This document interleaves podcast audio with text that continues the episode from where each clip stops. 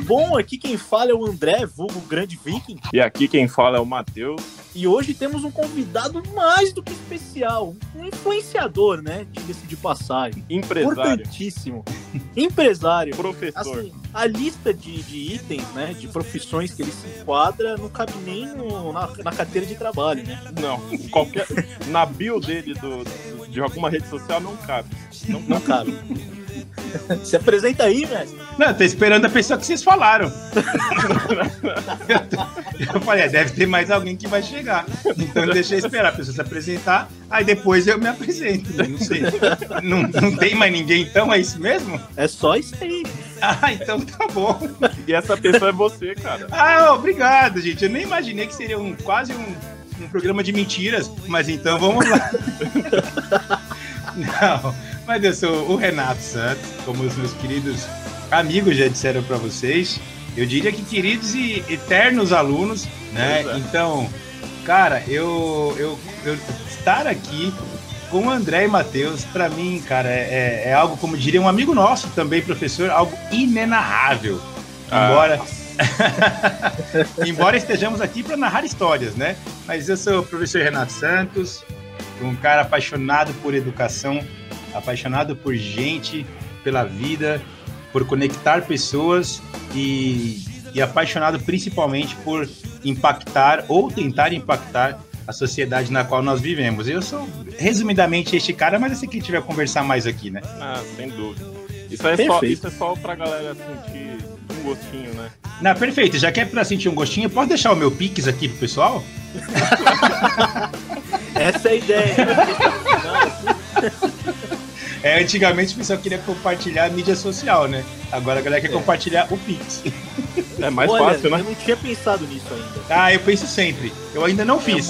eu não fiz. Inclusive, hoje é dia de TBT, eu vou inventar um TBT para o Pix. Maravilhoso. Incrível. Vou soltar, vou soltar daqui a pouco. Você pode esperar.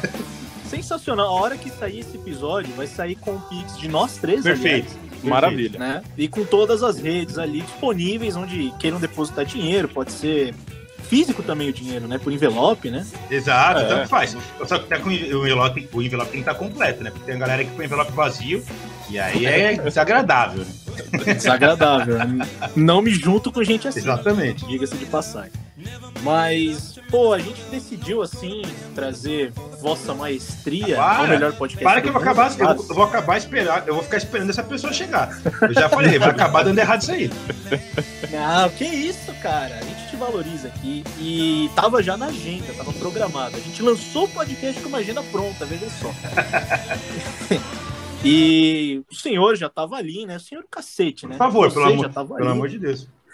Colocou uns 70 Você anos já... nele agora. Nossa senhora, eu me senti. não tem, tem quantos anos? Tem quantos anos? De aparência, que é o que mais importa, ou de registro? Vamos deixar quieto isso aí, né? não, de registro são 40, quase 41. Esse ano, ah, 41, dia 14 de abril. De aparência, eu não acho, mas o pessoal fala aí 25, 26. Que chato para ah. vocês isso, viu? Eu também acho. Eu também acho. Pois é, então. É, de, de, aparência, assim, eu pareço ter uns 40, mais ou menos. É, tipo isso. tipo isso. De capacidade física, de alguém morto já. Não dá pra se mexer. É, assim. meu pai, eterno. Mas, pô, a gente tem. A gente compartilhou diversas histórias aí na nossa trajetória de vida, né? Sim. Afinal de contas, o senhor é, foi e ainda é nosso professor, como disse, é eterno professor. Eterno, né? E hoje muito. você é, é, com certeza. Hoje você acumula aí, como eu disse no início, né, diversas qualificações aí, né? E uma das que eu vejo que mais me surpreende, assim, das milhões que você tem, é que você se mantém ainda aí um excelente professor em alta, com sei lá quantos milhões de seguidores aí você não, tem. Não, para, não fala. Gente, eu, eu, cada vez mais eu tô crendo que vocês estão com a agenda trocada. Veio eu e era para estar outra pessoa aqui. Cada vez tenho mais. Tal do N. Johnson. É, né? exato. Cada vez tem mais certeza. Daqui a pouco vai aparecer o Justin Bieber aqui. Né? Nossa é senhora. Eu paro de trabalhar no podcast. e, enfim, e você também tem aí uma agência de viagem. Como é que tá esse, esse mercado de viagens? Essa, essa parte é a parte do, do Muro das Lamentações, é isso? Então vamos lá.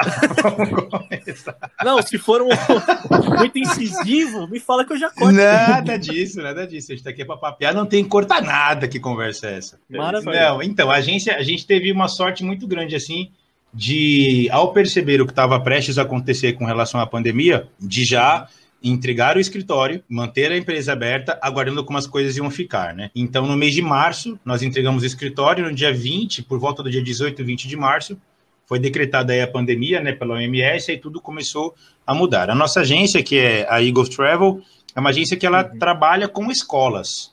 O nosso público está dentro da escola. Então, vocês façam a ideia, as escolas fechando no dia 20 de março, quer dizer que o nosso público todo como se fossem assim, abduzidos, né? A gente não Sim. tinha mais como contactar ninguém. Como que eu vou levar alguém para o zoológico se não tem ninguém nem na escola e nem pode entrar no zoológico? Né? Pois é. Quase que eu disse, não tinha ninguém na escola e ninguém no zoológico. Até eu quase. Mas eu fui organizando o pensamento aqui para não falar essa bobagem. Então, assim, não... Que já foi dita. Inclusive, né? Diga-se é, de passagem. Então a gente começou a entender que a gente precisava enxugar custos para manter a empresa até entender como que tudo isso ia acontecer e, como eu posso dizer, é, retomar, né? Retomar tudo isso. Hoje, Sim. exatamente hoje, a gente está já repensando esta retomada no segundo semestre para os colégios parceiros que fazem atividade de finalização de ano. Exemplo, um day use um hotel com os alunos formandos, é, uma ida a um Hopi Hari ou Atana Wild. Então, esse tipo de, de ação a gente já está pensando em retomar. E aquele tra... é, e o trabalho que a gente faz com um grupo de alunos que vão no mês de julho para Nova York fazer intercâmbio cultural, né, ficam 15 dias em Nova York. Esse ano, obviamente, não vai acontecer, está tudo fechado ainda. A gente está pensando em começar a organizar o, o grupo de 2022, né, que, seria, que seria o Summer de 2022. Então, a gente está retomando contato com os parceiros de lá para ver como que eles também estão lá, né? Porque para eles certamente não foi fácil do nada fechar as portas e não ter nenhum, nenhum estrangeiro, né? Não ter ninguém fazendo intercâmbio. E então, para entender né, o que, que sobrou deles lá também, É. Foi abduzido. Também, também foram abduzidos. Só sobrou a galera que está dentro do zoológico, então, no caso, né? É, exatamente. Né? Então, a, a agência está desta forma, né? Então, estamos uhum. aí, na torcida que tudo melhor. E, com certeza. E para quais lugares, assim, essa rola esses intercâmbios? Assim? É, a gente está tratando de um negócio agora? né? Tá consultando um pacote? É que eu tô querendo. eu já quero. É, eu percebi, eu percebi. Que marqueteiro, cara. Que marqueteiro. Eu, tá eu, eu ou o André? Não, Vamos deixar quieto isso aí. Não, o André fez uma pergunta e eu percebi na pergunta do André um nicho de possibilidades. É, eu também, eu também, por isso que eu tô perguntando. Não, então, olha só, a gente faz praticamente para o intercâmbio é, o intercâmbio convencional, que é aquele que o pessoal embarca aí na porra louquice, vai ficar 30 dias, seis meses estudando e morando lá. A gente tem praticamente os destinos que você falar, nós temos. É mais fácil falar o que a gente não faz. A gente não faz Austrália. Então, Caraca. Austrália a gente não faz. O restante, desde Cape Town, lá na África, a gente vai fazer, né? Até Dublin, na Irlanda. Então, Porra, é, tem todas essas, essas possibilidades. E é claro que a gente sempre pensando na, na, na, atual conjuntura, e no bolso de todo mundo. O pacote que hoje a gente mais tem procura e interesse é Toronto, no Canadá, por uma questão de custo-benefício, né? O dólar canadense é mais acessível do que o euro, do que o dólar americano. Sim. Então, pensando em custo-benefício, né? A, galera acaba. Sim, mais perto. É, e outra, né? A galera consegue, estando em Toronto, é, estar vivendo ali com o dólar canadense, mas vez ou outro, dependendo do tempo que ficar, ir para Nova York, né? Porque Toronto faz justamente divisa com os Estados Unidos a partir do estado de Nova York. Então, um ônibus aí, uma ida daqui a, sei lá, a Belo Horizonte seria uma ida de Toronto até Manhattan, né? E aí é grudado. Então, assim, é, acaba sendo tranquilo, né? Precisa passar um final de semana lá em Manhattan e voltar, né? Então, a gente fala sempre custo-benefício, não adianta não pensar no bolso, né? Então, basicamente é isso, meu querido André. Maravilhoso. E eu nem vou perguntar aqui valores, né? Porque... Não, e até. Não, é engraçado, né? As pessoas entram em contato assim com a gente. Ah, eu quero ficar seis meses, sei lá eu, em Nova York.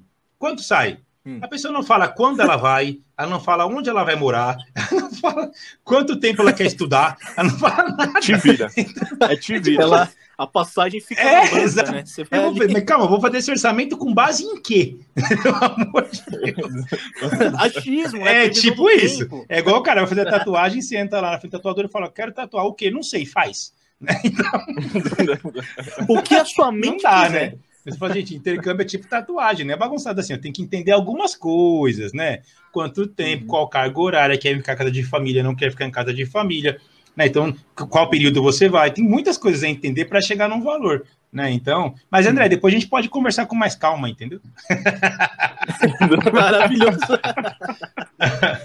Mas é. aquele que tá, aquele que tá ouvindo de fora aí, né? Nossa maravilhosa, estimada audiência, se quiser entrar em contato, é, qual que é o arroba? Vamos né? lá, arroba Eagles Travel. Eagles Travel. Ok? Maravilha. Aí vai ser, põe Eagles Travel na internet, aí eles vão encontrar as informações todas. Sensacional. E, pô, maravilhoso. Eu, não, assim, eu nunca fui para os Estados Unidos, nem para Dublin, nem para África. Eu acho que eu só fui no zoológico aí, desses lugares que você falou. Eu vou te, falar, vou te falar que dependendo do lugar, nos lugares que você nunca foi, talvez o zoológico seja muito mais interessante. Com certeza, é verdade. Né? Parando para pensar dessa forma. Esse ponto de vista não, não tá, tá de todo errado, né? Não, nunca, nunca. E o bacana é que assim, é, você ainda se manteve fiel, né, às raízes de professor, total, de total. E, cara, eu acho isso incrível, cara, porque eu acho que essa é uma opinião minha e eu acho que muita gente vai concordar. O professor é uma das profissões mais desvalorizadas do nosso país. Exato, é. infelizmente, né? E você ainda se manter assim, ter essa paixão por dar aula, de ter, ter gosto eu, mesmo, eu, sabe? De eu sempre falo, eu sempre falo que é tesão, André. Eu acho que é, é tesão. Exatamente. Tem gente que fica aquela coisa, né, poética de, ah, eu tenho um amor pela minha carreira. Mas o amor, ele é amor até a página 2, né? A gente, a gente chama a nossa é. namorada até a esquina a gente descobrir alguma coisa. E o amor vira ódio na mesma proporção. Né? Então. Cara, isso foi meio estranho. Não, mas vira, vira. O amor vira ódio na mesma hora. Na mesma hora, entendeu? Agora, te, agora é, tesão, tesão sempre será tesão, irmão. Tesão é tesão. Uhum. E sempre será assim. Sempre vai te dar prazer. Então eu falo que que lidar com educação, na verdade, não, acho que não só educação, né? Qualquer área que você queira trabalhar e entenda ser a sua carreira, você tem que ter tesão, cara, que é você conseguir acordar cedíssimo e pensar, cara, que delícia que hoje eu vou fazer isto. Entende? Então é, uhum. é, assim que eu penso. Eu sempre falo: o dia que eu não tiver mais esse tesão, eu vou vender batata frita atrás do shopping Tatuapé. Sempre tem uma fila enorme lá. Deve ser legal, Sim. entendeu? Então vou fazer outra coisa. Dá vou negócio. fazer outra coisa. Não vou Dá ficar negócio. mais na educação, não. Acho difícil, muito difícil eu perder esse tesão. Né? Já estou há 20 anos praticamente no magistério. Então, 20, 20 anos, anos Caraca, você tem quase. A nossa idade, é tipo isso. É, é, tipo isso. E, e não perdi esse tesão. Eu me lembro que a primeira escola que eu trabalhei, eu tive um amigo que falava que eu era muito. Eu era muito idealista demais, eu idealizava as coisas demais na educação. É que você é novinho, Renato, uhum. você começou agora, tem nem um ano de carreira. Deixa dar uns 10 anos, você vai ver só se não muda. Eu tô com quase, hum. eu tô com quase e 20 mudou. e não mudou. Você tá com quase quê? 20 anos de carreira, de carreira, de carreira. Ah, entendi. Ai, caramba. Porque eu já falei, né, okay, ah, essa conta né, não tá fechando, né, André? É, não vou explanar o vovô aqui. A melhor idade, né? Pode ficar ah, não, vou, não, não, vou deixar a menor idade tão exposta assim, né? Tem a estatuto do idoso, pode dar algum problema, né? Com Ele certeza. já foi até vacinado. Gente, eu não, eu não queria dividir isso com vocês, mas eu fui por um, por um acidente de percurso. Eu estava passando ali e falaram: Meu Deus do céu, vem aqui, senhor. Eu não reclamei, vacinaram, eu deixei. Né? Não, nesse caso eu também ficaria é, quietinho. Não vou ser eu a reclamar, gente. Na atual conjuntura, eu não vou reclamar. Vacina, vacina. Não tem nem como. É. E, Renatão, como é que você vê, assim, é lógico, você já tem 20 anos de experiência aí, o que não é pouca bosta, né? Exatamente, é muita, passagem... né? Então a gente tem que respeitar. é muita bosta. É um pinico cheio, eu diria, né? Então a gente tem que respeitar. Nossa, pesado, daqueles que nem sai de lugar. E, cara, como é que você vê aí a educação no pós-pandemia, o futuro da educação aí? Porque, assim, eu confesso que eu fiz um ano de faculdade por EAD, né? Porque a pandemia começou no ano passado. E foi um lixo.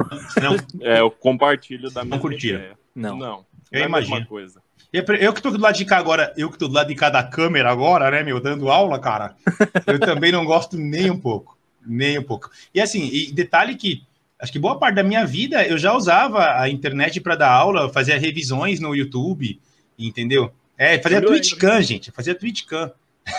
entendeu? Então, Caraca, nem isso aí é. Há quantos milhões de anos Eu também fazia muito tempo, porque inclusive eu não falava ele. Você até um pouco de pó, saiu um pouco de pó da minha boca agora na hora que eu falei. então, é, e hoje eu penso assim, caramba, se eu pudesse imaginar, sei lá, eu há 15 anos, 10 anos, quando eu comecei a fazer isso, que em algum momento eu ficaria trancado fazendo isto, nossa senhora, olha, eu não sei nem se eu começaria. é complicado, claro, mas. Pode falar, pode falar, Matheus. Eu acho que é, é ruim pra, foi ruim para as duas Sim. partes, né? Só que para quem, é, quem tem que aprender, quem são a, a, parte dos alunos, eu acho que fica muito Sim. mais complicado. Pelo menos essa é a minha visão, mas se você tiver a sua visão de, por exemplo, você conseguir manter a atenção da, dos alunos, você conseguir transformar uma didática e aí você tentar aproximar a, a pessoas mesmo estando, sei lá, longe demais, uhum. né? É, não sei como que funciona para na, na, posição de vocês, né? Mas na nossa é muito complicado você conseguir ter atenção e você tirar dúvidas, né? É, conseguir... exatamente. Tem essa parte também que tem algumas algumas algumas lives, né? Algumas aulas que elas são bloqueadas, por exemplo, para você fazer pergunta Exato. e tal. E aí é para porque a faculdade, por exemplo, né, são 70 pessoas numa, numa mesma aula, né? E aí, como que se todo mundo fosse, fosse falar. Não tem como, né? Não daria para conciliar isso tudo. Né? Não teria a menor possibilidade. Então, o que eu penso é assim: eu acho que a sim. questão ela complica muito para os dois lados da história, mas ela, ela vai impactar de forma diferente. Por exemplo, é, eu vou falar muito por mim, tá? Eu não posso, obviamente, é, entender como que os meus colegas lidam com isso, mas eu sou um cara muito de relação. Vocês sabem disso, eu lido muito com o olhar, com o contato. É, acho que boa parte dos professores são assim. A gente fala de um conteúdo específico e, de repente, naquele grupo de alunos, tem algum, alguns que você percebe que está ali deixando a sobrancelha mais franzida, levantando a sobrancelha, você pensa, peraí, tá com dúvida. Ele não levantou a mão, ele não Sim. perguntou, mas eu entendi, eu entendi que quando eu falei que a segunda geração do modernismo também é conhecida como neorrealista, o cara levantou a sobrancelha e pensou: é. que porra é essa? Ele não falou, mas eu fiz. Eu levantei. eu percebi eu daqui. É. Dá para sentir, né? Mas aí. Pesa. Até pesa o, o áudio, né? Você só não quis comentar. É óbvio, é óbvio. Mim, então né? eu preferi guardar, mas já que vocês acabaram se expondo, não vou ser eu que vou parar, né? Não vou ser. Levantou a bola, eu chuto. então, então, tá é, é, a gente consegue entender ali, fazer uma leitura de que, poxa, esse aluno não entendeu. Eu preciso retomar o que eu falei, e, e é, é, na hora ali, né? É de imediato você consegue fazer. Agora a gente está numa realidade que a gente está dando aula virtualmente, que alguns não, né? A maioria dos alunos nem sequer abre as câmeras, então não estou nem vendo eles. Eu tenho uma voz, eu brinco dizendo que hoje em dia essas aulas remotas parecem sessão espírita né? Porque a gente entra na sala, você não vê nada nem ninguém, e aí você fica assim, André, André, você tá aí? Se tiver, se manifeste, André. Deu, Ai, deu um sinal. É, sessão espírita. eu, eu é, então, e às vezes André não se manifesta. Foda-se, o seu professor tá então, É muito complicado. E a gente tem essa dificuldade, assim, eu, eu sou muito de contato. E não ter o contato, para mim, é uhum. terrível. Terrível, terrível, terrível. Por, por outro lado, para os alunos, eu acho que é mais complicado, Matheus, dentro do que você estava falando, é que tem, ele tem que se expor, e numa realidade de ensino médio, que é o público que eu trabalho, diferente do público da faculdade, às vezes nem tanto também, né? Tem uma galera na faculdade que é maturidade de infantil, né? Mas, mas enfim, guardemos Sim. isso para um outro momento. Eu me senti ah, atacado. Caramba, você vê como a cara puxa serve, não é? Às vezes. A gente, tá eu tô achando, André, eu não tá tô expondo, ninguém, gente. Vocês só estão levantando a bola, eu tô chutando. É. Tá vendo? Porque a gente é trouxa. Gente... É tipo isso. Sim mesmo. Mas é que eu acho que exige do aluno do ensino médio é uma maturidade que, infelizmente, ele ainda não tem. Dele entender que, bom, então o professor não vai ver se eu coloquei a apostila na mesa ou não. O professor não vai ver se eu estou com o meu caderno é, anotando o que ele está falando ou não. O professor não vai nem sequer saber se eu estou aqui ou não. Eu posso vir aqui, logar e voltar para dormir. Entende? Então, Sim. isso a gente não tem o que fazer. Não tem como fazer. A gente tem que contar que esse aluno vai perceber a merda que a gente está vivendo e que ele vai entender que ele não tem que se tornar ainda mais bosta por conta disso. Então, dele, dele ter que exigir dele Sim. próprio, de não.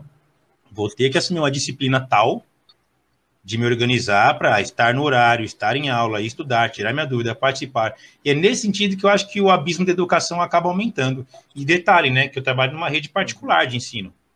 Faça a ideia, faça a ideia. É. A galera da rede pública que nem sequer a plataforma para ir lá logar e voltar para dormir, nem isso ele tem, né? Então, a questão é. socioemocional, eu acho que é o que mais pesa nesse momento, assim, deles entenderem que, meu irmão, é você. Agora é você, cara. Se você não quiser, realmente você não terá. E eu não vou ter o que fazer. Entendeu? Então, isso acho que é o, o processo complicado. Mas o André falou agora há pouco do que eu achava de como as coisas iam ficar né, nesse, né, nessa pós-pandemia, que eu espero que seja o quanto antes. Eu acho, gente, eu acho que a gente vai herdar também, coisas positivas de tudo isso. Entende? Eu acho que é uma tragédia que. Bom, eu acho que toda situação, por mais trágica que seja, a gente sempre tem algo de bom para tirar. Essa pandemia, ela está vindo Sim. nos colocar assim à prova do quão ou do quanto a gente tem que aprender ou, ou do quão difícil é viver num sistema que não está pronto para ter sinergia, para um entender o outro, para ter uhum. empatia, uhum. um se colocar no lugar do outro. Entende? Então acho que a gente vai herdar algumas coisas. Entre elas, por exemplo, o que me deixa feliz é que eu acho que acabaram as reuniões de pais presenciais. Acabaram.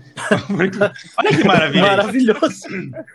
Não Porque tem antes, assim, ah, marca de manhã. Mas de manhã o pai tem que trabalhar. É. O pai tá trabalha às oito, então marca é. seis e meia essa merda. O pai vem para reunião seis e meia da manhã e daqui ele vai trabalhar. Não, não, não, marca, de, marca depois do trabalho, marca às 20 horas. Aí o pai chega puto porque ele pegou um trânsito de uma hora, ele vir numa reunião ouvir reclamação do filho. Então, assim, é muito injusto. Então, hoje, eu tenho certeza, escreva o que eu tô falando, eu tenho certeza que as escolas vão dizer: reunião de pais, dia tal, tal horas, segue o link. O pai do trabalho, é, de casa, do avião, de onde ele estiver, Ele vai entrar na troca da reunião e ele vai participar. Não tem por que arrancar o pai de casa do trabalho para ir para a reunião do filho mais. Então. Sim. Pois é, e isso uhum. é uma uhum. coisa bem pertinente, aliás, você ter tocado nesse ponto, porque, assim, eu não vou generalizar, claro, são claro, todos os claro. pais, isso é óbvio, né?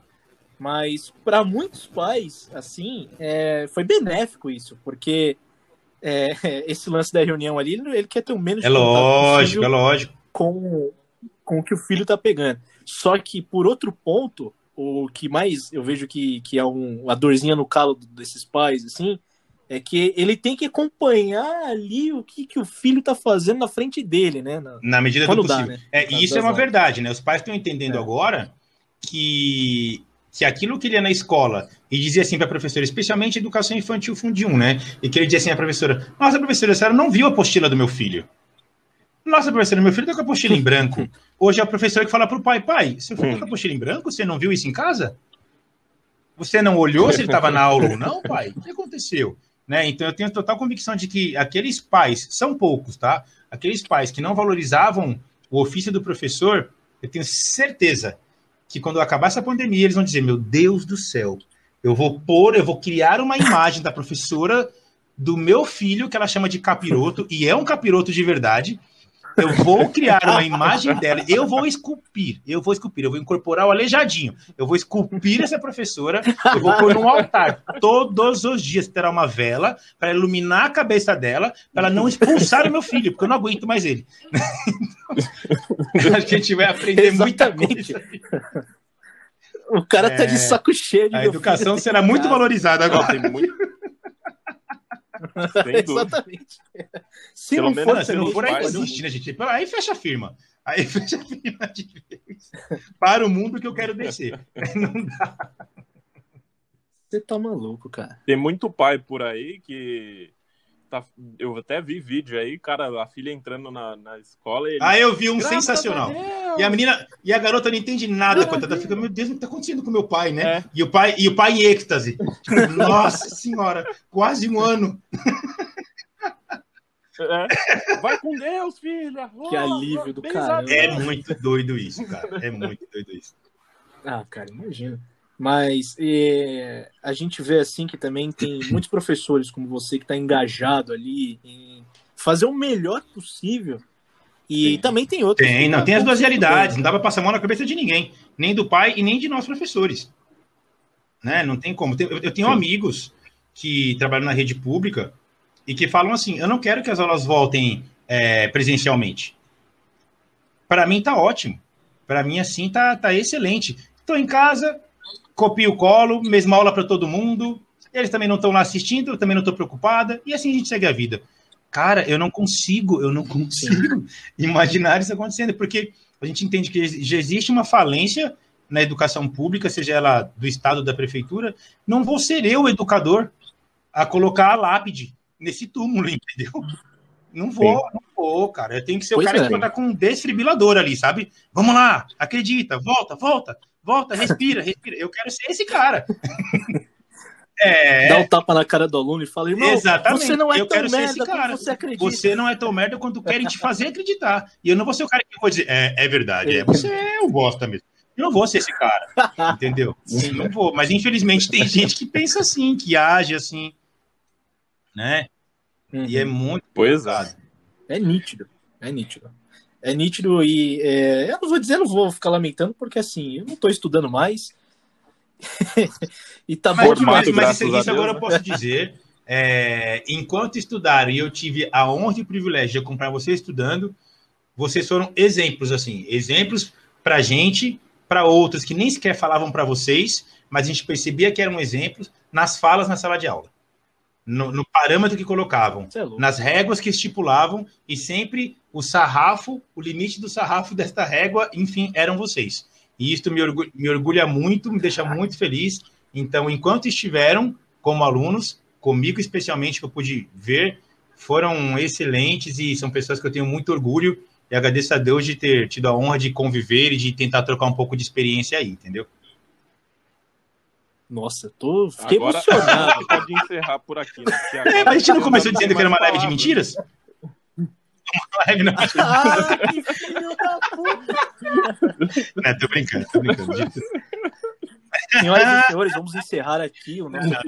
De, de, de, tantas bobagens que já falamos nesse podcast, sem dúvida alguma, a única que talvez não tenha sido foi essa que eu falei agora sobre vocês, e de verdade é. Falo com todo o carinho do mundo, enquanto eu falo, passa um filme na minha cabeça. Assim, eu vejo vocês sentados na sala de aula onde exatamente vocês ficavam, e isso me dá um prazer muito grande. Então, de, é de coração. Cara, tem nem o que dizer, cara. E outra, era um negócio. Sua aula era um negócio complicado, porque assim. É... Você dizia umas paradas assim que eu confesso que eu não dava a mínima importância assim antes da sua aula. Só que você dizia de uma forma que eu dava risada é. de uma parada que eu tava aprendendo inconscientemente, cara. Então, você fala assim, caraca, velho, que cheguei em casa, porra, eu sei que é um aleijadinho. Como eu aprendi isso? Eu não sei, dando risada certeza, do otário certeza. que tava ali na frente da lousa. Sabe uma coisa ah, que eu carrego até aqui, hoje, e eu falo até para as pessoas. a culpa, ele carrega a culpa. É, eu falo até para as pessoas hoje em dia, cara, que é assim, é, quem Castro Alves? Machado de Assis. Com o quê? Camões. Viu? De nada. Caraca, mano. De nada. Desenterrou essa, mano. É, a gente. Viu? A gente tem nossos é caminhos para marcar vocês, gente. O que, que é isso? Eu sabia desde o início, né? Que eu tava fazendo isso. Eu é sabia, eu sabia. Nada é por acaso. Mas, mas não esqueceu, tá vendo? Saber quem é quem nessa história é outra coisa, né, Matheus? Mas, pelo menos, a piada literária escrota, é, essa você não esqueceu, entendeu? É. é olha, Opa, diga isso. E põe escroto nisso, né? Cara. É, mas voltando assim no que você tinha dito sobre a gente, eu acho que a gente também teve muita sorte pelos professores que a gente teve. Hum. Né? Eu saí de uma rede pública no, em 2012 e em 2013 eu fui para o Amorim e aí a gente vê quão, quão diferente, Exato. né? Onde que é o abismo que tem Exato. de um mundo para o outro, porque é praticamente isso. Mundos diferentes. São mundos diferentes.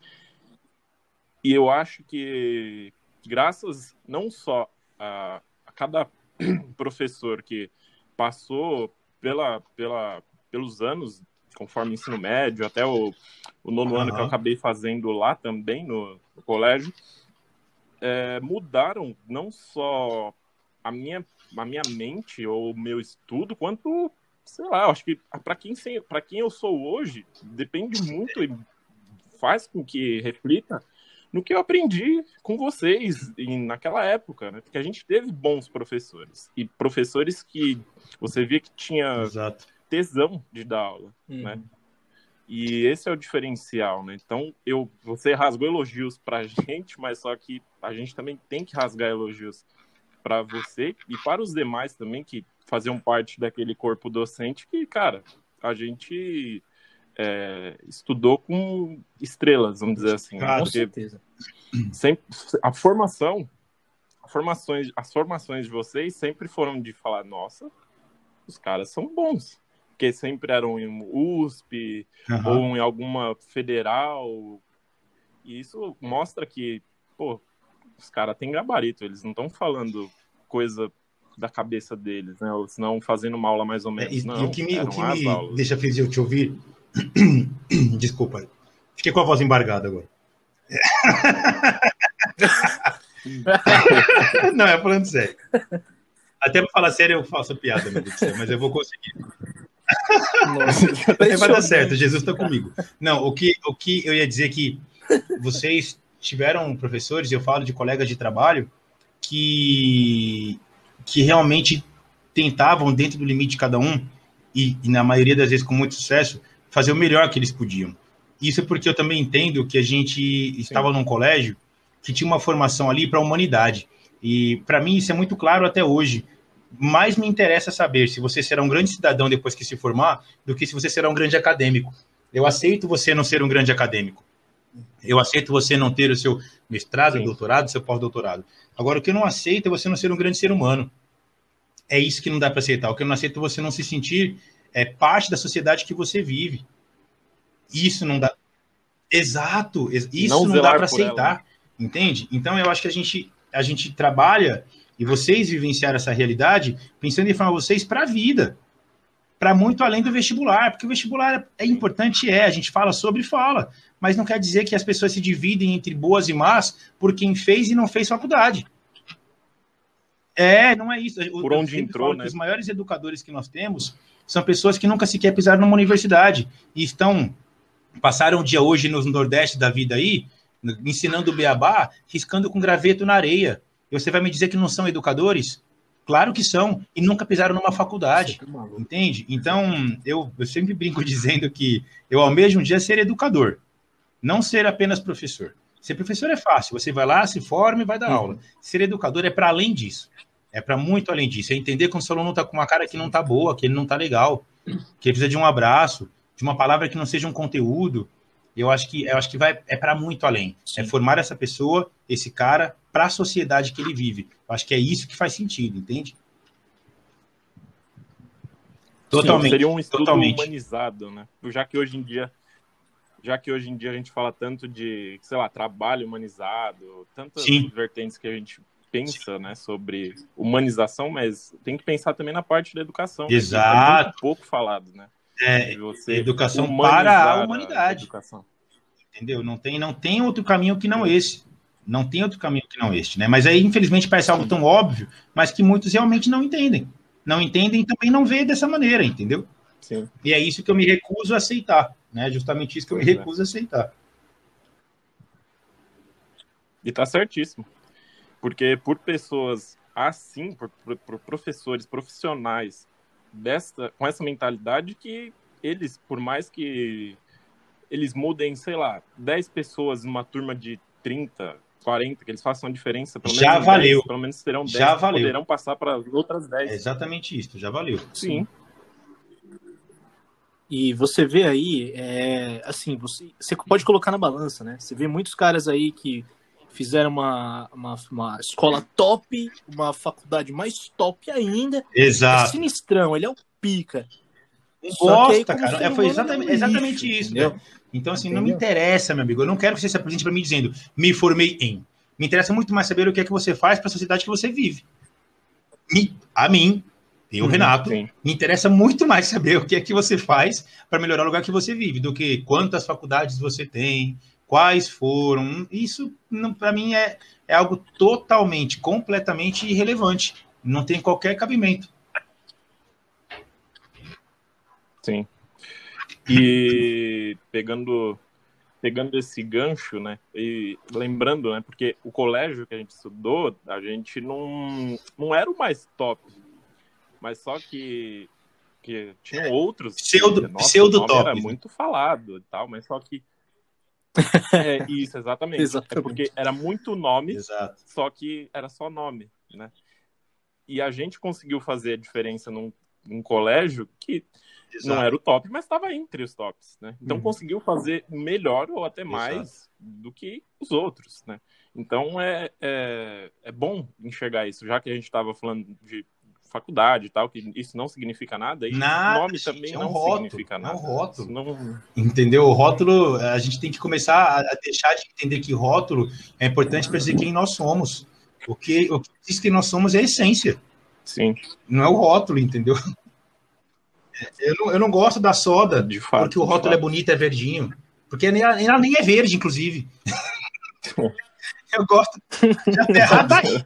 Já tá errado aí, tá ligado? Tem, cara.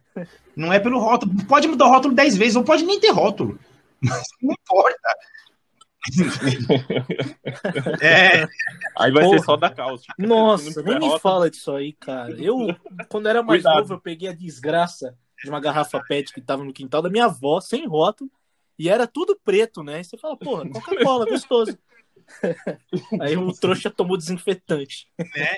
Gente, que bom é, que era só é desinfetante, comum, né? Menos mal. Até que tem, é. tem umas, umas, legislações aí rolando, tramitando, na intenção de, de, de. Acho que até inclusive já proibiu que desinfetante, por exemplo, tivesse cheiro de chiclete. Né? Aquela corzinha, aquela corzinha da bala de goma. Porque as crianças não têm dimensão disso. Ah, não, a gente vai fazer hum. um, uma soda cáustica com cheirinho de tutti-frutti. Meu Deus do céu! Você vai matar um monte de Cara, eu... Aquilo tem que, tem que feder mesmo. Cara, é, mas tem que feder, pequena, tem que feder muito, porque pensa. se uma criança for encostar a cara ali, ela não vai conseguir nem chegar perto. Entende?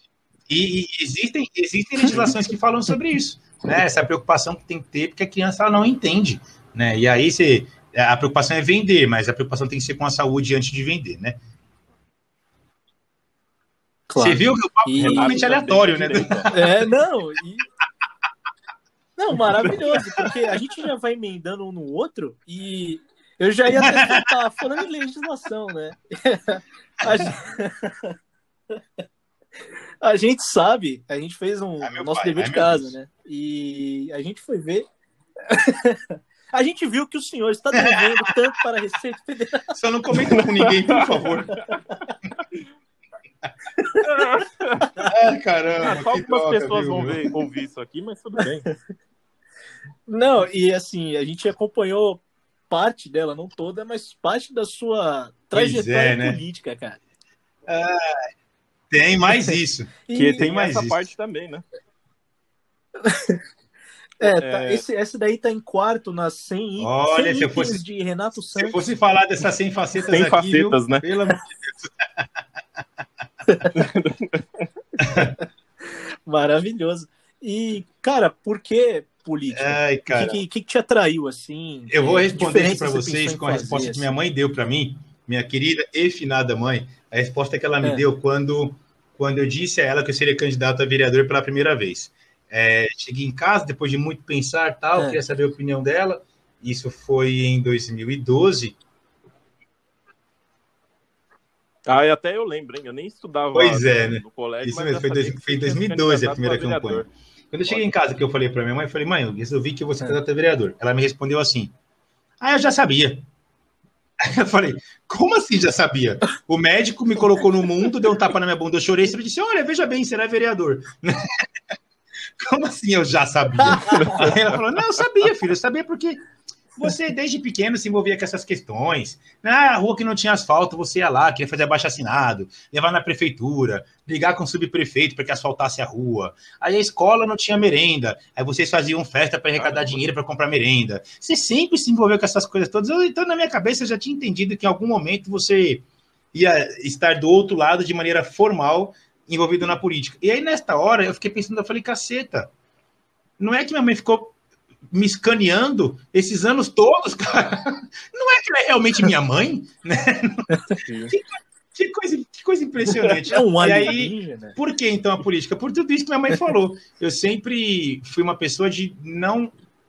Ok, eu também aponto o dedo para o poder público, eu também aponto o dedo para o governo mas eu sou uma pessoa que eu entendo que só apontar o dedo para ele não uhum. vai resolver.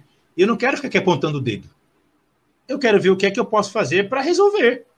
Porque que ele não vai fazer, eu já sei que ele não vai. Mas e nós? Também não vamos? Vamos ficar aqui só na nossa zona de conforto reclamando deles? Quando, na verdade, cada um de nós, dentro do seu limite, Sim. consegue fazer algo para melhorar o lugar que vive, eu prefiro ir lá fazer. Não que eu não vou reclamar, eu também reclamo, mas assim, eu reclamo, mas eu prefiro ir lá fazer. E a minha vida toda foi assim e imaginar a possibilidade de fazer isto numa esfera ainda maior, impactando um número ainda maior de pessoas, isso me encantou profundamente. Porque a questão política eu sempre tive na veia. Eu fui presidente de Grêmio uhum. Estudantil durante o meu ensino médio inteiro. Então, é, os três anos do meu ensino médio, eu fui certo. presidente do Grêmio na minha escola. Então, a gente organizou de um tudo que você imaginar, desde campanha de doação de sangue numa idade que a gente nem podia doar naquela época, até campanhas para plantar árvores na região. Nossa. Entende? Então, e tudo isso como presidente de Grêmio. E, e, então ali eu passei a conviver com uma realidade política muito mais próxima da minha vida. Né? Viajamos para Brasília em protestos, e na época eu tinha 16 anos, 17 anos, Rio de Janeiro, Ouro Preto, na entrega da medalha da Inconfidência. Lá em Ouro Preto a gente ia lá protestar contra os políticos que iam receber as medalhas. Então, eu sempre tive muito engajado com a política, mas nunca do lado formal, como candidato. Até esse momento que em 2012 eu entendi Sim. por um convite que falei, meu, na real, faz sentido. Se eu entender que estando lá dentro não faz sentido, eu saio. Porque na minha cabeça, é, eu não nasci querendo ser vereador. Eu não nasci querendo ser político. Uhum. Se eleito, eu estaria vereador, eu estaria político, mas acima de tudo, eu estaria servidor público, servidor do povo. E se eu entendesse que eu não estava Sim. conseguindo servir ao povo, eu sairia. Eu volto no meu trabalho, eu tenho minha vida, eu tenho as minhas coisas, entende? Então, não é uma, uma missão para minha vida ser vereador. É algo que eu acredito que estando lá eu posso impactar ainda mais pessoas, né? Daí, exatamente, para um fim muito é, mais é um meio para um, um, fim, fim né? muito mais amplo e talvez mais rápido, amplo, né? Se uhum. se a esfera pública Sim. realmente resolve fazer as coisas né, acontecerem, mas aí é que tá, né? É, é, é essa a ideia da briga, ir lá brigar do outro lado, né? Não brigar só do lado de cá, brigar do lado de lá também, e não, e não só, né? Brigar, né? Mas receber muitas pessoas dando de dedo pra gente também, porque faz parte do processo. Eu fui a muitos lugares durante a campanha Sim. desse ano, e em todos os lugares que eu fui, eu falava assim: não conversem comigo como se eu fosse um político. Eu sou um educador. Eu sou um professor. Uhum. Conversem comigo como um professor. Porque se eu vier aqui dizendo que eu sou um político, você vai mandar merda, porque é o que eu faria. Então, não olhem. Com certeza. Exato. Não olhem para mim como político, pelo amor de Deus. Eu tenho muito mais do que isso para oferecer para vocês. Como cidadão, como pessoa, como professor. Né? E as pessoas achavam isso engraçado, né? É, duas coisas: dizer que eu não era político e não prometer nada. Né? Que eu dizia, não Estava lá conversando com o time de futebol. Não vou prometer fardamento, não vou prometer bola, não vou prometer rede, porque eu não tenho dinheiro para isso e nem sei se vou poder fazer isso. Então eu não vou prometer. Se você quiser me ajudar e votar em mim, Sim. é por confiar em quem eu sou e nas propostas que eu tenho. Do contrário, não vote. Não precisa votar. Sim, Se não acreditar, não precisa votar. Sim. Cara, e, e a, a, é lógico, você puxou toda a diferença que você já tinha, já tava fazendo e, e todo, nossa, eu não quero usar termo de coaching aqui, mas mindset pro ramo político e assim, mas é, funciona, é, assim, tanto, tanto é o que você falou, né, tem, tem, tem coerência, que os dois primeiros projetos que sim é, é eram eram não tá? São ainda são porque eu volto viu? Como diria como diria o filósofo and político Arnold Schwarzenegger, I'll be back. I'll be back. Então, eu, eu voltarei. Então, uh, os dois projetos que nós temos de, de carro-chefe, assim, o primeiro é com a população em situação de rua. Né? Eu já faço há cinco anos parte de uma, uma mobilização chamada Entrega por SP, e, todos os meses a gente se conecta aí com Isso. milhares de pessoas que estão em situação de rua. Então é uma realidade que hoje eu sinto muito de perto. Eu tenho colegas que infelizmente estão em situação de rua, que eu já conheci na rua, e que eu torço muito para que um dia o, a nossa mobilização, o entrega por SP, não precise mais existir. Porque é sinal que não terá mais ninguém deitando numa calçada, numa calçada embaixo de uma marquise para tentar dormir Sim. um pouco, com receio de que tem fogo nele, com receio de que envenenem aquela marmita que ele deixou do lado para comer no outro dia, porque será a única refeição que ele terá, com receio de que envenenem a garrafinha de água enquanto ele dorme. Uhum. Então eu, eu, digo que eu espero muito um dia que o entrega por SP não, não fará mais sentido, porque não tem mais ninguém nas ruas. Talvez seja uma utopia da minha parte, mas me deixa viver na minha utopia. Né? Eu prefiro viver acreditando que vai dar certo. E, o primeiro projeto era justamente para que a frente de trabalho da prefeitura, que é essa galera que eles contratam que não tem uma formação muito grande, que está numa situação de vulnerabilidade e coloca para fazer zeladoria, que é pintar as guias, é, cortar a grama, pintar os postes. É, não estou menosprezando o trabalho, muito pelo contrário. É um trabalho muito digno que a gente nem se dá conta da importância dele. É só fazer greve durante o mês a gente começa a perceber como essas pessoas são importantes na nossa vida e a gente não dá valor. Mas o que eu penso é, por que, que a própria prefeitura, que abre um processo para contratar pessoas sem concurso público nas frentes de trabalho, não destina uma parte destas vagas para a população em situação de rua que está em condição de trabalhar? Porque muitos estão drogados, infelizmente é uma outra questão, um outro tratamento. Mas e os que não estão? E os que estão aptos a trabalhar? Por que, que não podem trabalhar para a própria prefeitura? Entende? Porque a maior dificuldade que eles têm é conseguir um emprego, porque não tem Sim. endereço. Eu posso tomar banho, colocar uma roupa que eu recebi agora de doação é. e ir até aquela empresa. Quando eu entrego o currículo, eles, eles disseriam assim para mim, mas se o endereço que não tem aqui, eu vou dizer, é que eu estou em situação de rua. Na mesma hora vão dizer, ah, tá, então não dá. E aí a conta não fecha, porque se, eu se para eu sair da rua, eu tenho que arrumar emprego para poder ter o mínimo de renda, para alugar, no mínimo, um cômodo para conseguir viver sem ser na rua. E você não dá o um emprego porque não tem o um endereço. E se eu não tenho o um endereço, eu também não tenho um emprego. E a prefeitura vê tudo isso acontecendo e não se mexe. E não faz nada. Né? Não é possível que a prefeitura vai dizer, ah, eu não posso pois te é. empregar porque você está na rua. Mas peraí, se é você quem tem que cuidar de mim, como assim? Né? Então, esse era o nosso primeiro projeto. E o outro é que as escolas de toda a rede da prefeitura tivessem educação em tempo integral. Vocês conhecem muito bem isso, porque lá no Amorim tem, né? Então, que no contraturno as crianças pudessem fazer Sim. dança, teatro, futebol, vôlei, pintura, televisão. No contraturno já tem algumas escolas, isso não é uma novidade na rede da prefeitura, mas tem poucas escolas. Tem que ter em todas elas para que as crianças tenham a possibilidade de, se ela estuda de manhã, uhum. à tarde ela faz, ela escolhe o que ela vai fazer, mas ela tem que fazer.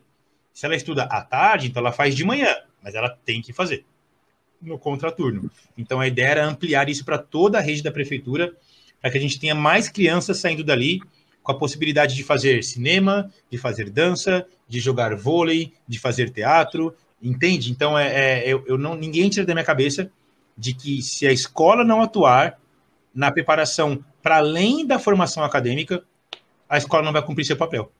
Ela não vai cumprir seu papel.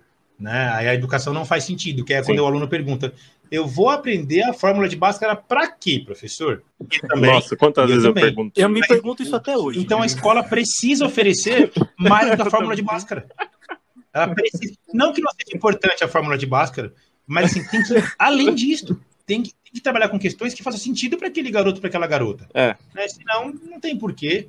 E a gente começa a ver o número de evasão sim, sim. aumentando cada vez mais, porque a escola não é um lugar interessante para ele estar. Ele não vê importância naquilo. Então, eram as duas primeiras discussões que nós teríamos se, porventura, tivéssemos conseguido aí é, nos eleger como vereador. Eu sempre falo no plural porque era um grupo de pessoas, né? Não, eu não iria sozinho embarcar numa loucura dessa. Sim, sim. Eu só embarquei nessa loucura porque eu tinha um grupo de amigos e irmãos que disseram: tamo junto. Um advog é, advogados, é, pessoas da área da saúde, da área da segurança, desempregados, né? Então, pessoas, pessoas de diversas áreas que disseram: tamo junto. não quero um, não quero um real seu, Renato. Você é meu irmão, você é meu amigo e eu quero que te legal. ajudar nessa empreitada. Vamos junto, né? Então, é, era por isso. Era por isso. Muito bacana. Faltou não, faltou muito. Faltou muito. Foi uma eleição, foi uma eleição muito estranha, assim. É. A nossa meta era ter 10 mil votos. Se nós é. tivéssemos 10 mil votos, nós não conseguiríamos também por 10 mil votos. então, a, a, nossa meta já seria metade do que a gente ia precisar. E? Foi uma eleição com, com muito estranha no sentido de que, por exemplo, tem um candidato do nosso partido, não vou, vou dizer o nome dele, mas tem um candidato do nosso partido que já era vereador, e na eleição, e na eleição passada, portanto, há quatro anos, pouco mais de é. quatro anos, certo. ele teve 70 mil votos. Ele se elegeu com 70 mil votos. Nessa eleição, Caraca. ele teve 10. 10 mil votos. Eu não consigo entender como que ele perdeu 60 mil Nossa. votos em quatro anos. Ou seja, sendo vereador, ele não conseguiu se reeleger. Ele não conseguiu. A nossa meta era 10 mil, nós tivemos 2.059, se eu não me engano. E eu fiquei muito puto com isso. Aí depois eu pensei, caramba, se eu tive 2059, eu fiquei puto. Imagina meu brother que teve 70 mil em uma e 10 mil na outra. Ele enfiou o dedo no rabo e rasgou. Porque. É. Porque, cara, exatamente. A situação dele foi muito Tirou pior do que a minha. Cabeça, e gastando infinitamente mais do que eu gastei na minha eleição, na minha Sim. campanha. Né? Então, é, foi uma eleição bastante estranha, assim, porque dois mil contatos eu tenho na minha lista de transmissão, no meu WhatsApp. Então é, então é como se. Caramba. Ah, não é também assim. Isso é surpreendente. Para, André, é, para de graça. Caraca, eu acho que eu devo ter uma Larga a mão de ser louco. Larga a mão de ser louco. Mas assim, é como se eu não tivesse feito campanha. Também. Então, resumindo o que eu estou querendo dizer, é, para mim tem alguma coisa errada. Ah, o Renato está dizendo que a urna eletrônica não é confiável. Eu sempre defendi a urna eletrônica, mas pela primeira vez, não. Eu questiono. O que aconteceu? O que aconteceu? Eu não sei. Não sei explicar, não Cara. tenho como provar, mas ninguém vai me justificar que eu consegui 2.059 votos com, um, com tanto de pessoas que lotaram meu celular de mensagens dizendo que votaram em mim e que eu levei cinco dias para responder todo mundo. Então, assim, não, algo errado não está certo. Mas não tenho, não tenho o que fazer, não tenho o que mudar, a realidade é esta. Sim. E não foi, eu não estou falando só do Renato.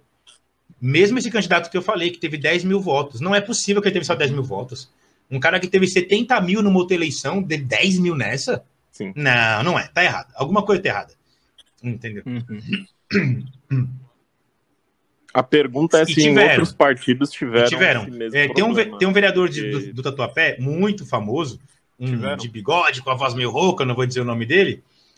Porque, porque não, é sério. Vai, é, então, vai que de repente, vai Vamos que de repente alguém conhece o Toninho Paiva.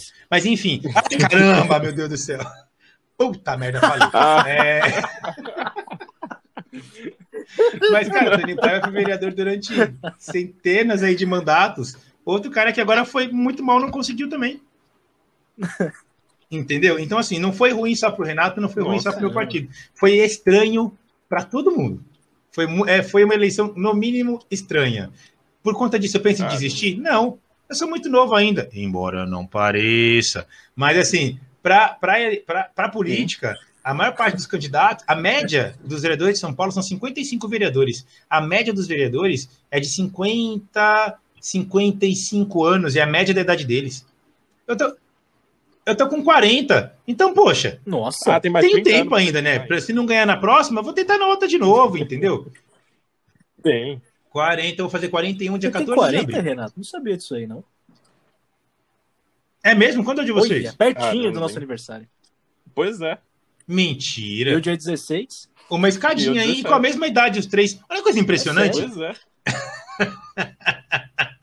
pois é. impressionante. Ah, Como a vida é curiosa. Pois é, a vida não é, é, nada além de uma caixinha de surpresas, não é isso, Joseph Klimber? Exatamente. O cara, é, o cara é, é, é, a versão da masculina da minha. E com... ah, não. Eu tinha certeza, eu tinha certeza que você lembra disso. Você tossiu, saiu pó? Eu também pensei na hora que eu falei, eu pensei nela. para quem não sabe, é uma querida, nossa, querida, tenebrosa, querida. Aninha, maravilhosa, sensacional. Nossa, Exato. uma das nossas é, foi ela, inclusive vamos lembrar que né? foi a Aninha com toda a sua é, expertise, com toda a sua experiência, quem corrigiu a carta de Pero Vaz de Caminha foi ela. Foi ela quem corrigiu. Né? Ela, ela, ela não aceitou que ele enviasse sem que ela corrigisse. E entre um erro ortográfico e outro, ela dava uma pitada no cigarro dela, né? e assim ela seguia. Né? E tá lá, e tá lá tranquilamente até hoje, viu, gente? Tá lá feliz da vida e com, e com saudades ainda de Pedrinho, que era como ela chamava o Pero Vaz de Caminha.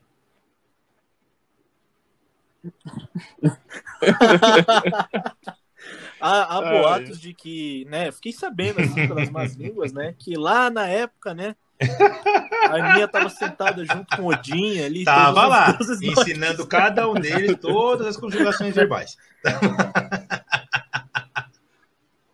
Sim, e depois, né, falam que ela migrou, né, ela migrou de barco até os Estados Unidos e ajudou Exatamente. Mas vamos parar, vamos parar de elogiar, vamos parar de elogiar, porque se ela já está com 200 anos tendo feito tudo isso, com esses elogios ela vai bater, meus 500, né? É porque ela chegou nos 4 mil e tá oh, voltando. meu Deus do céu, tinha que brotar a minha nesse papo. Não é tem como, cara. Não tem como. É impressionante. Inevitável. Inevitável. Beijo, grande beijo, beijo. Não vou, não vou mandar um abraço, abraço né? pode fraturar alguma coisa. Mas o beijo a gente manda. É, o Ed. e também não, não dá, não dá. pode ser alguém a gente já alto, sabe né, que não pode, né? Mesmo ela já tendo sido vacinada, né? Então, assim, a gente sabe que não pode. Né? Ela, ainda bem que ela conseguiu, ainda bem que ela conseguiu, pelo menos que na primeira faixa etária, que eram todos idosos com mais de 150. Então ela conseguiu entrar nessa leva e aí já foi vacinada tranquilamente, né? Sim, sim. Curioso, a mais lúcida, fumando, fila, né? inclusive. Né? e chegou de moto com o marido, né? o Antônio, o grande Antônio, marido dela. Ai, caramba. Ai, Eu não vou conseguir apresentar mais esse negócio toca daí, vai. Não, não vai lembrar que eu tô começando com o meu podcast também. Ai, cara. Então, então, não, não tem. Tá tudo, tá tudo vinculado ao meu próprio Instagram lá, Renato tem, Santos. E, e uma hora a gente marca um bate-papo nosso para lá também. E aí, lá, ah, para! Ah, já, já a parte da mentira já foi, gente. Chega disso. Era só o primeiro bloco só. É sério? tá, tá, então tá bom. ô, ô, Renatão, e cara, você tava falando aí, é, ouvi você falando aí sobre futebol e tal, e a gente acompanha, assim, né? Pra quem acompanha você aí no, nas redes, sabe que você tem uma, Cada vez mais, uma relação diria, intrínseca inclusive. com o futebol. Por que agora, isso aí? Agora, agora eu vi lá no. Mais essa, não satisfeito. Agora essa também para mim é nova. Exatamente. Esse é o centésimo. Não satisfeito, ainda tem mais isso. É, na verdade, isso foi quase que por um acidente de percurso, assim. Um ex-aluno que é atleta do Corinthians, ele estava retornando, ele saiu do Corinthians, ele ficou é muito novo não, no Corinthians, foi para outros clubes, estava retornando para o Corinthians. E é um cara que, que é o Igor, né? Não, não, não mexia com mídias sociais, não mexia com Instagram, não era a praia dele. E aí ele, ele voltando para cá, uhum. ele entendeu que estando no Corinthians seria importante que ele tivesse uma mídia social organizada tal. E ele veio falar comigo para eu ajudá-lo. Aí eu falei, tá, mas é, você está falando comigo sobre trabalho? É isso que eu estou entendendo? A gente está discutindo trabalho aqui, né? Então vamos lá, né? Aí ele falou, não, pode ser tal. E aí, pum, acabou que comecei a fazer assessoria de mídias sociais, é, assessoria pessoal também, aquele cara que vai conseguir a parceria, aquele cara que vai entrar em contato com um restaurante, aquele cara que vai, enfim, ajudar a resolver as questões aí mais pessoais uhum. do, do atleta, e contato também com alguns veículos de imprensa. Né? E aí, cada vez mais eu tenho estudado, entendido desse mundo, que é um mundo que realmente não fazia parte da minha vida, fazia de fora, né? Eu nunca tinha sentado para conversar com um empresário, e hoje eu estou dentro Sim. desse mundo e tentando entender e aprender e conhecer cada vez mais dele, assim, né? E tem, da, e tem dado certo. Cara, eu tô fazendo. eu tô fazendo uma conta aqui. Um dia tem 24 horas. Todo mundo fala 100, isso. Todo, todo mundo fala isso, cara. Um amigo meu ele não dorme, né? no bar, ele falou assim: Como que você consegue não confundir as coisas? Não confundir a prova de amanhã do primeiro B com o dia, o horário do treino do jogador tal, a entrevista que vai sair, a postagem tal. Eu tô falando com vocês aqui, eu já fiz duas postagens deles já, inclusive. Mentira, inclusive. meu Deus. Não, gente... Esse cara é imparável, uma Só para ser assessor nosso vou, também? Vou então, deixar aí, no ar, né? Opa, vou deixar no ar. Aí, aí eu vi vantagem, hein? vou deixar no ar, né? Não, mas tem aí, gente. Sempre arruma um tempinho a mais. E detalhe, tá? Que eu, eu falei agora há pouco e repito, não esqueci a política. Amanhã, às 16 horas, eu tenho uma reunião com o secretário de esportes da cidade de São Paulo. Então, é... não, não, isso não me torna nem um pouco importante. Viu? importante ele, importante. não, mas amanhã eu, Acho quero que ir é lá, porque assim, durante a campanha, é eu fiquei com algumas demandas, algumas situações que eu vi uhum. que mexeram comigo e que não tem a menor possibilidade. E eu disse às pessoas, eu não vou prometer nada. Mas, por exemplo, tem uma, uma praça na Zona Norte que eu estava passando por lá e eu conheci uma garota que ela e o namorado estavam tentando organizar um pedaço de grama numa praça para colocar traves e transformar num campo para as crianças poderem jogar bola ali. E ela estava precisando de ajuda para isso. Eu falei, cara, é uma ajuda tão simples. eu falei, eu falei para ela, falei, independente de ganhar ou não, eu vou voltar aqui. Uhum e nem tem que vir eu e os meus amigos com enxada na mão. A gente vai organizar isso, a gente vai colocar trave no lugar e nós vamos dar um campo para essas crianças. Se é isso que você quer, a gente vai fazer. A gente vai fazer, eu te garanto. Independente de ganhar ou perder. Perdi. E, e entrei em contato, entrei em contato com ela dizendo: quero ir aí. que dia que a gente vai fazer isso acontecer? E aí, conversando sobre isso com uma pessoa do partido, ele falou: não, peraí, eu vou marcar para você conversar com o secretário de esportes. Vou marcar para você conversar com ele e você vai levar essa situação. Mas é claro que eu vou. Então amanhã você te prepara, viu, seu secretário? Você te prepara que amanhã é dia de pedidos. É dia de pedidos. Então, se, se ele vai realizar ou não, eu não sei, mas eu vou pedir. Olha. Ele entender que o papel dele é esse, entendeu? Agora, a minha Exato, é. Mostra esse, mostra esse Ele entender o nível da ele, conversa, né? mexe no Mas independente da resposta dele, de qualquer que seja a situação da prefeitura, é. É, já estou juntando os amigos para a gente ajudar a transformar aquela pracinha cheia de mato num campo para as crianças. Entende? Então, é na Zona Norte, é, é na Vila Onde é Guilherme, é ali ainda é Vila Guilherme, mas assim, é, é bem no fundão da Vila Guilherme. Eu não vou lembrar qual é o outro bairro que ele faz divisa ali, mas ainda é Vila Guilherme. É por ali. Aí, quando você for marcado, hum, certamente eu vou postar lá, vocês vão ver. Se estiverem disponíveis e quiser somar forças lá com a gente, será muitíssimo bem-vindo. É. é isso. É uma puta de uma ideia sensacional. Sim, pô, incrível. Pois é, incrível. é, né? Cara. Pois é, cara. Quantos assuntos. Pois é, e parece que foram 10 minutos. Pouco tempo, né? não é não, é. cara. Eu parei pra pois olhar é, parece 10 minutos. Da gravação, falei, caraca! É. E mesmo assim, agora passou cinco minutos, certeza, da, da, vida do Renato, porque ele tem mais 50 horas para ele. Esta, ele esta é uma hora de podcast que corresponde a cinco minutos da minha vida. É isso que quer dizer, Matheus? Não, mas é, isso, eu percebi. Eu, eu, eu tô entendendo. A gente cria unidade de medida, de né? Anos Renato. Não, mas faz parte. O importante é que, é que a gente conseguiu trocar essa ideia. E, cara, para mim, putz, como isso é gostoso, cara. O primeiro que eu quase não falo, né? Eu falo mais do que a nega do leite. E a gente pode deixar engatilhada aí uma versão 2 do papo. É, deixar, deixa, deixar engatilhado o episódio 2. Ah, sem dúvida. Nossa eu já, eu já me convidei. Então, então a gente pode falar de questões raciais, que a gente uma série. raciais, no, no, vindo de um ano que a gente tanto discutiu né, essas questões raciais, é, né, a seleção americana, que teve uma influência muito grande uhum, das questões exatamente. raciais também lá. Então a gente tem muitas coisas para conversar, meio ambiente. Eu sou doador do Greenpeace, uhum. eu adoro o Greenpeace, cara. É. Eu, eu sou doador de ONGs que, que cuidam de gatos, cachorros abandonados, arrecadamos aí uma tonelada de ração para doar para algumas ONGs. Então, e tem muita conversa, tem muita coisa aqui.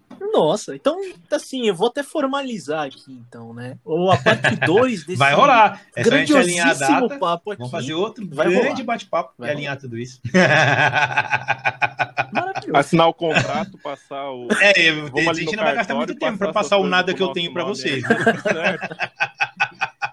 Eu sempre falo assim, ó, minha mãe morreu, coitadinha da Dona Lourdes, morreu há um ano e pouco. Eu falo para todo mundo assim, minha mãe, tadinha, ela não deixou nada, praticamente nada de herança pra gente. Mas ao mesmo tempo ela deixou tudo de herança. Ela deixou moral, princípios, valores, ética, e, e isso não tem dinheiro no mundo que compre. Então ela pode achar que não deixou nada, mas não deixou nada material. Agora, o maior bem que ela podia deixar são os valores morais, e isto não tem valor que pague, e eu serei eternamente grato a essa herança que ela deixou pra gente. Então, assim, fique tranquilo, que no cartório não terá muita coisa para passar mesmo, não, viu?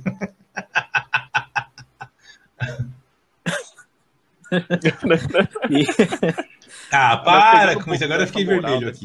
Pelo amor de Deus. Já tá maravilhoso. É isso aí. Não, mas é. Nós aqui que somos, uhum. a gente é do meio de finanças assim, desde que a gente se conhece por gente. Então, é, não existe nenhuma ação que tenha um rendimento maior e uma prospecção maior do que Exato. um legado, do que a Exato. moral, do que o respeito. Não existe nada que seja mais valioso que isso, cara. Porque, porque você ter dinheiro, você ter bens materiais, né? Você perde uma vez para você reconquistar. Ah, é sim, você vai reconquistar. Agora, você tendo sua moral, seus é. princípios. É. Pô, cara. É, eu não tenho, eu não tenho mesmo. Eu falo isso. É, falava isso lá no Amorim para vocês, falo isso para os meus alunos no Cruzeiro, é, que, cara, dê valor que você tem em casa, que são seus pais. Não esqueça de abraçar. É, lembra que eu falava assim, o abraço é a única forma de encostar dois corações que estão vivos. Então, não deixa de encostar o coração em quem você ama, de dizer o quanto aquela pessoa é importante. Sim. E isso vai te fazer muito melhor, inclusive, do que a elas que vão ouvir. Né? Então, é, esses são os valores, os reais valores da vida, né? E graças a Deus eu aprendi muito bem com a minha mãe semi-analfabeta, diarista, Sim. cozinheira, do lar, e, e eu tô falando tudo isso não na minha casa, tá? Caramba. É, sem nem o que. Tenho nem palavras para continuar isso aqui. é importante, né? A gente vê como, como a gente tem exemplos bons, né? E cada vez mais num mundo tão complicado, né? Você dar bons exemplos e de histórias sim, aí sim. pessoas que têm importantíssimo e que deixam é a prova de que vale a pena não é aí é importante demais é isso aí é isso aí como diria Fernando Pessoa tudo vale a pena se a alma não é pequena bom não é verdade cara, a julgar pelo meu tamanho, eu diria que minha alma é bem grande. Você tá errado, cara. A alma, ela só tem tamanho quando ela tá dentro desse corpo. Fora dele, ela, é, ela não tem limites. Então, fique tranquilo. Fique tranquilo. Eu diria que todos nós somos. Eu sou um obeso de alma, então. Alguns de alma e de corpo, outros só, outros só de alma. É, sim. Diga-se de passagem. Ah, sensacional, gente.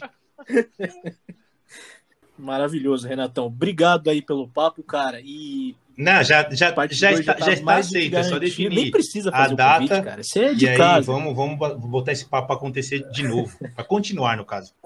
Só fala, só fala qual que é o seu, a sua, o seu podcast para galera. É verdade, desequívocos. Des, hum. Desequívocos. Aí, tem os ó, equívocos aí, galera, e tem os desequívocos, aí, cara, entendeu? Pô. Então o meu, o meu, no caso, desequívocos. É isso. Mas colocar lá professor Renato Santos no Spotify, no Deezer, na Apple Music, ah, se colocar em qualquer lugar aí, você vai conseguir achar com uma certa facilidade. Inclusive, inclusive, tudo vai isso lá. Olha, tudo isso lá. Metal, é claro que meu, é claro que o meu podcast não, não tem a proporção, profissionalismo de vocês, mas um dia, um dia eu chego lá também. Ah, não. Ah, não. Que não, não, não, não. Cara, ô, Renato, olha o ah, o meu não tá muito diferente, desequívocos. Em nada,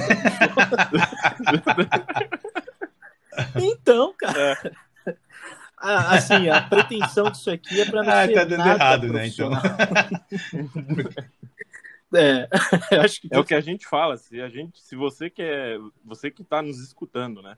Se você quiser conteúdo, quer, quer dizer certeza em alguma coisa, você procura no Google. Você quer certeza de algum fato, é procura lá no Google. Aqui a gente tá para é trocar ideia, falar um monte de besteira e é isso. E é isso. E mesmo assim ainda trazer informações importantes para algum. Ah, para com isso, hoje a gente começando a me valorizar, caramba, cara. Aí, com o Renato assim... uma aula pra gente.